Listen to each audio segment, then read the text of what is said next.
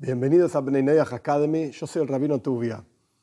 Es hora de moverse un poquitito para adelante, avancemos, a pesar de que en realidad hay infinitos detalles y detalles de detalles en cada cuestión. ¿Por qué decimos infinitos?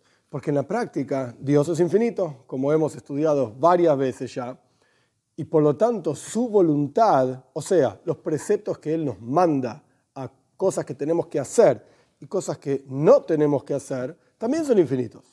A pesar de que tienen una definición específica. Por ejemplo, para dar un ejemplo nada más, no matar. Ok, no matar. Pero en realidad hay detalles y detalles de detalles en qué caso, en qué situación, cuándo sí, cuándo no, en defensa propia.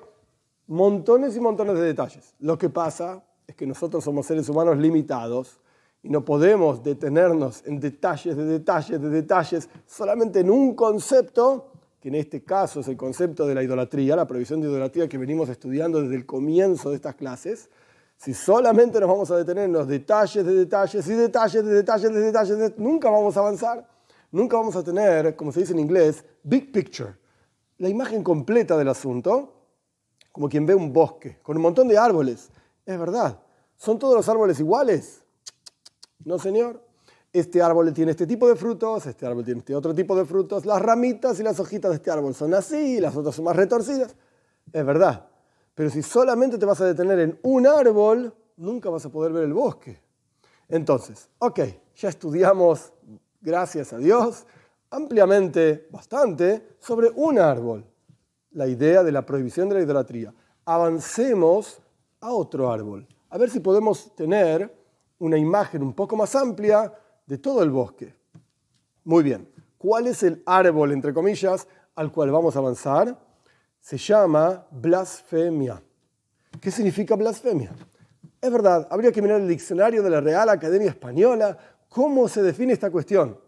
Pero más allá de la palabra específicamente hablando y la definición del diccionario de la Real Academia Española sobre la palabra blasfemia, vamos a ver cuál es la definición de este precepto en los escritos de nuestros sabios, para entender realmente qué es lo que Dios quiere de nosotros y qué es lo que Dios no quiere de nosotros. En el mundo de la Torá, en el mundo del judaísmo, en el mundo del mensaje universal del judaísmo para todos los seres humanos, y entre paréntesis, hay cuestiones de la blasfemia que se aplican tanto a judíos como a no judíos.